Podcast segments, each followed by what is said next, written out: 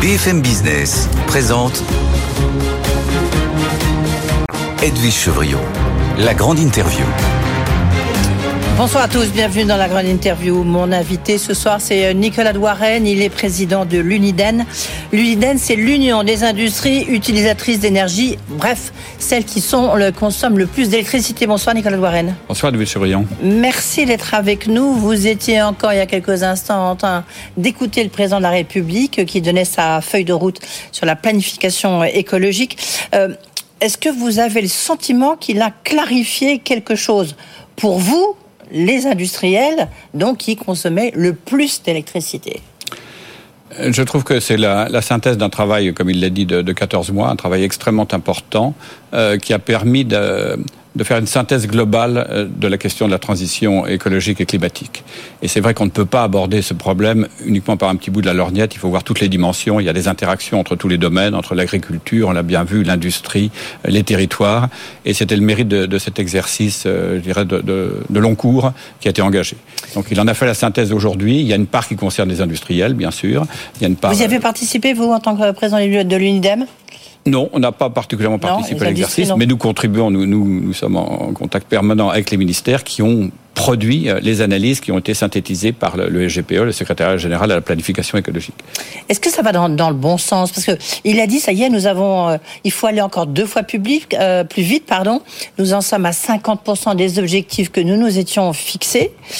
Est-ce qu'il est trop ambitieux Parce que c'est pour les, cinq prochaines années. Est-ce qu'il est trop ambitieux? Et puis surtout, la question ensuite, c'est est-ce que vous, industriel, est-ce que vous suivez? Est-ce que vous avez la capacité ben, d'aller aussi vite que la musique d'Emmanuel Macron? La notion de trop ambitieux, on verra, on verra au terme. Ce qui est important, c'est que le sentier a été tracé, euh, la ligne de mire, nous l'avons. La ligne de mire, donc 5% effectivement accéléré sur les sept années à venir, c'est 5% supplémentaires par an. Euh, prenons des chiffres précis. Aujourd'hui, la France aura émis l'année dernière 408 millions exactement euh, de tonnes de CO2, des émissions brutes. Euh, 5% par an, ça fait sensiblement 20 millions au début, et puis ça croît un peu plus à la suite. Mmh. Donc il faudra multiplier par 7. On est, on est à 140, donc il faudra être à 260 millions de tonnes. C'est un objectif effectivement très ambitieux. Après, toutes les questions de, des moyens qui sont mis en face et, et de la dynamique. Nous, dans l'industrie, on est, euh, on est prêt à relever le défi et, et, notre parcours passé, notre track record, comme on dit en anglais, euh, démontre qu'on était capable de le faire.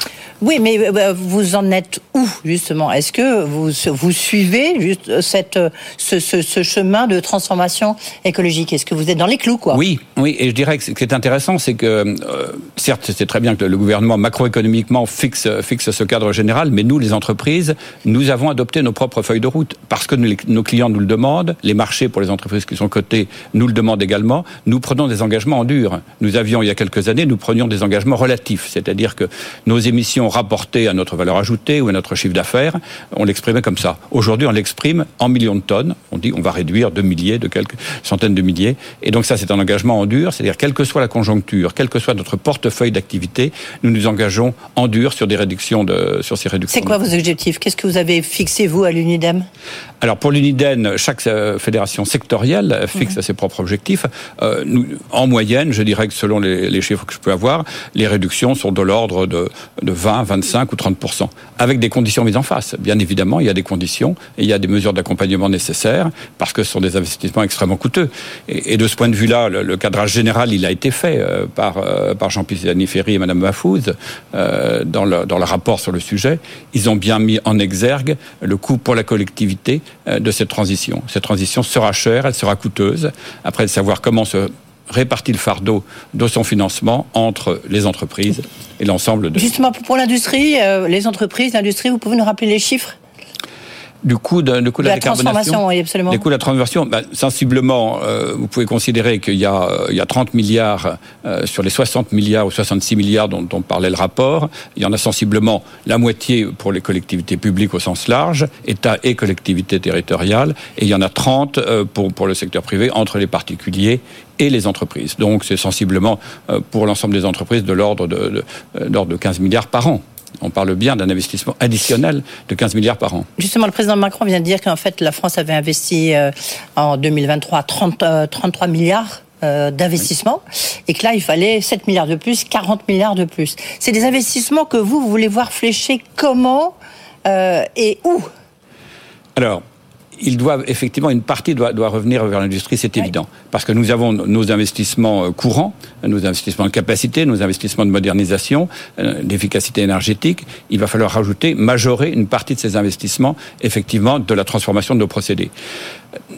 Nous faisons de la réduction des émissions jusqu'à présent, et c'est le cas pour nos industries, nous l'avons fait par l'efficacité énergétique, en améliorant notre efficacité énergétique de l'ordre de 1,5% par an, et nous réduisions à due proportion euh, nos émissions le fait d'accélérer maintenant suppose dans beaucoup d'industries de changer de procédé.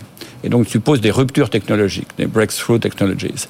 Euh, et ça, c'est d'une autre ampleur, à la fois euh, financièrement et en termes de mise en œuvre et en termes de durée de mise en œuvre.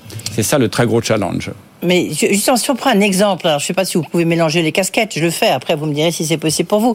Vous travaillez chez Arkema, euh, euh, qui est quand même une, une industrie qui s'est incroyablement, qui part de la chimie, qui s'est incroyablement transformée. Quel est le coût? Est-ce que vous avez fait une petite addition le, le coût pour Arkema de se mettre aux normes de cette transition écologique? Alors, c'est pas tant de se mettre aux normes, il n'y a pas de, il y a de normes. Non, mais aux, normes de, la neutralité carbone. une feuille de route. Nous avons chez Arkema, comme dans les autres, mais je parle globalement pour l'Uniden, toutes nos entreprises ont adopté une feuille de route. Aujourd'hui, elles mettent en face des moyens. Je dirais que le, gros sujet, c'est pas celui-là, c'est pas l'amélioration incrémentale qui, qui, vient au jour le jour, c'est le financement de, le financement de ces ruptures technologiques. Parce qu'à un moment donné, on est au bout. On est au bout de ce qui est possible avec une technologie existante. Il faut la substituer par une nouvelle technologie, un nouvel investissement. Et c'est là où le coût en termes d'investissement not. Est considérable. Et eh bien justement, c'est avec une prise de risque. Ces investissements, euh, il faut les financer. Comment? Qu'est-ce que vous attendez? On a parlé d'un crédit d'impôt vert. Est-ce que c'est pour vous, comme il y a un crédit d'impôt recherche, est-ce que ça serait la bonne solution? Parce que là, on parle des grandes entreprises, mais après derrière, il y a toutes les petites entreprises. où là, on est encore très loin des objectifs de la neutralité carbone, parce que bah, parce que ça coûte cher, parce qu'il y a eu la crise, parce qu'on peut pas tout faire. Euh, il y a aussi la transformation digitale. Vous, vous en attendez euh, qu'est-ce qu'il faut, qu'est-ce que vous attendez aujourd'hui, demain, comme euh, aide à l'investissement? Alors je précise qu'il y a, euh, mené par Roland Lescure, des discussions sur les 50, 50 euh, sites les plus émetteurs, hein, qui, qui, chacun ont adopté leur, leur, feuille de route, l'ont défini en concertation avec les services euh, du ministère de l'Industrie. Euh, voilà, ces, ces, feuilles de route sont aujourd'hui sur la table. Ça y est, ben, le président en a parlé justement. Oui. Absolument. Elles sont, et ça c'est très important parce que c'est une approche par le concret, c'est une approche par le terrain, site par site, en fonction des contraintes géographiques, industrielles et autres. Ça c'est le premier volet. En face de ça, effectivement, on, il avait été évoqué la, la mise en œuvre d'un crédit euh, d'investissement industriel vert, euh, nous l'accueillons très favorablement. C'est un outil souple, c'est un outil qui, euh, qui produit ses effets. C'est le principal outil mis en œuvre aux États-Unis dans le cadre de ce fameux IRA, Industrial Reduction Act. c'est bien un crédit d'impôt. un crédit d'impôt on a en France un crédit d'impôt qui est extraordinairement performant, c'est le crédit d'impôt recherche. Si c'est un dispositif qui s'inspire du crédit d'impôt recherche dans ses modalités, euh, qui est bien ciblé effectivement sur les technologies de la transition écologique, nous l'accueillons, euh, nous l'accueillons extrêmement favorablement. D'accord. Donc on ne connaît pas encore les modalités, mais enfin euh, ça devrait être dans les prochains jours. ce qui est aussi vital pour vous, évidemment, c'est la fixation du prix de l'énergie. On sait qu'il y a un bras de fer très fort, très violent. On a, Mathieu Pechberti nous a alerté sur euh, euh, ce point-là en, fin de semaine entre Luc le patron d'EDF, qui doit sauver son entreprise et investir beaucoup, le gouvernement, et puis de l'autre côté, les industriels. Qu'est-ce que euh, comment est-ce que vous, quel est le bon niveau pour vous du prix euh, de l'électricité nucléaire? Est-ce que c'est 60 euros euh, mégawattheure comme l'a préconisé la Creux ou est-ce que c'est 120 euros comme on suppose que euh, Luc Raymond le souhaiterait? Euh, Et pour vous, c'est quoi le juste prix? Alors, ne mélangeons pas le coût et le prix. Oui, enfin, une pour vous, c'est un coût. Oui, enfin, ok, une fine, pour, vous, c'est un coût. Mais la question du coût la Creux a fait un exercice, à la demande de l'État d'ailleurs, euh, a fait un exercice tout à fait salutaire et nécessaire, qui a été de, mettre à jour le coût le coût complet du parc nucléaire existant, en y intégrant, par rapport à son exercice précédent de 2020, euh, le démarrage de Flamanville 3, qui, qui, est nécessairement à inscrire.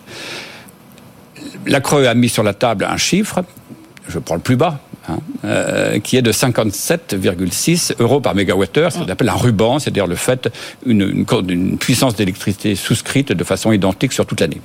Qui est, qui est, le building block, qui est la base à partir duquel nous pouvons maintenant, cette question du coût de revient du nucléaire, maintenant évacuer dans les discussions. C'était un préalable qui nous paraissait indispensable. Donc maintenant, ça permet de construire après euh, des négociations euh, que nous avons avec EDF. Nous ne les avons pas avec l'État, et l'État ne, s'occupe pas de ces négociations. Les rapports entre, entre EDF et, et son actionnaire relèvent strictement de, de cet échange bilatéral auquel nous ne prenons pas part. Euh, euh, mais en revanche, euh, cet élément objectif qui a été mis sur la table par la Creux, par une autorité indépendante, ils ont fait un travail très approfondi, qui avait déjà fait la Cour des comptes au préalable, euh, est un, lève une hypothèque parce qu'elle permet euh, à nos adhérents et à d'autres de, de rentrer maintenant dans des discussions approfondies sur construire le prix que chacun aura besoin, avec des différenciations par site. Un site d'aluminium n'a pas forcément le même besoin en fonction de ses expositions à la concurrence internationale, en fonction essentiellement de ça d'ailleurs, euh, par rapport à un site de chlorochimie ou par rapport à un site qui fait du silicium. Il y a des catégories qui ont effectivement besoin, qui sont totalement. Oui, mais... Pardon, allez-y, pardon. Il y a des catégories d'industriels qui sont totalement exposés à la concurrence mondiale. Il y a des, des industries installées comme celle-là que je viens de citer, mais il y en a d'autres qui arrivent. Les gigafactories ont aussi besoin d'un prix d'électricité compétitif qui ne se place pas nécessairement exactement au celui du niveau de l'aluminium ou de l'acier. ou de... Mais qu'appelez-vous un prix de l'énergie compétitif justement? C'est là. Est-ce que pour ça je parlais de juste prix? Il n'y a euh... pas. Euh, non, la notion de juste prix n'existe pas. Et tout est une question relative et contingente. C'est mmh. ça, ça le grand problème. Et à partir du moment où on dit que nous avons besoin nous de contrat sur, sur une quinzaine d'années, il y a des éléments exogènes à tout ça qui vont bien sûr évoluer des conditions de marché. Mais nous partons de, de, de réalités d'aujourd'hui qui sont très claires. Nous avons des référentiels de prix de nos concurrents aux États-Unis qui ont des prix en dollars qui sont entre 30 et 30, 35 et 70, 80 dollars. Ça fixe déjà un cadre des références précieux. Ah oui, mon la même façon, en Chine, pas aussi, le même cadre que souhaiterait Luc Raymond là. Oui. Alors voilà, donc euh, ce cas de concurrence, c'est celui-là. Euh, et on ne peut raisonner que dans ce contexte-là, dans ce contexte internationalisé. Pendant des années, le, benchmark, c'est-à-dire l'élément de référence, ça a été nos amis allemands. Aujourd'hui, nos amis allemands sont pris, sont pris à la gorge, et à tel point qu'ils en sont pour eux qui ont quand même une approche en général assez libérale des choses, ils sont aujourd'hui à demander un tarif, un tarif de secours, ce qu'ils appellent un bridge, pour pouvoir survivre avec des prix de l'électricité qui vont être extrêmement élevés pendant les cinq prochaines années. Et ils menacent de délocaliser. Voilà. Bon, nous, euh, alors nous, à l'inverse, nous, prenons pour ce qui nous concerne, les, très gros consommateurs, nous sommes pour des relations contractuelles négociées avec EDF, et c'est ce à quoi euh, nos adhérents euh, s'attachent aujourd'hui. Les discussions sont, franches, les discussions, mais sur des éléments objectifs, notamment ceux posés par la Creux. Oui, et donc ça, ça a mis un, pas, un pavé dans la mare. Tout à l'heure, le, président a une phrase quand même intéressante. D'abord, il a rappelé qu'EDF était nationalisé, donc ça voulait dire sous le contrôle de l'État, et il a dit qu'il fallait une reprise du contrôle du prix euh, du nucléaire par l'État. Ça veut donc dire, est-ce que pour vous c'est un peu une, bonne nouvelle? Parce qu'en filigrane, ça veut dire que ben voilà, euh, ça va être le curseur, il va être plutôt mis bas pour être et rester compétitif. Au-delà des, des, industriels que je représente, la question du, du prix de l'électricité est une question qui s'adresse à tous les Français. 33 millions de, bien, de foyers bien sûr, mais euh, qui ont un contrat. donc c'est évident. Dont une partie encore très significative est en tarif, hein, ce qu'on appelle les tarifs réglementés de vente. La qui est donc. Alors, la reine est une partie, mais la, la, reine aura disparu dans deux ans. Ne parlons oui. plus de la reine, c'est oui. un, je dirais c'est un produit du passé. Enfin, euh, c'est l'avenir à partir du 1er janvier 2026 que, que nous construisons. Il est évident, euh, sauf à ce que tout le monde veuille passer sur des offres de marché, ce que je ne crois pas, euh, qu'il Les offres avoir... de marché, ce sont Les offres de marché, c'est le fait que votre fournisseur d'électricité vous offre un prix, euh, une formule de prix euh, qui ne dépend pas d'un tarif fixé par le ministère, fixé par arrêté au journal officiel. Donc ces tarifs, euh, d'ailleurs, sont fixés par la Creux, plus exactement calculé par la Creux.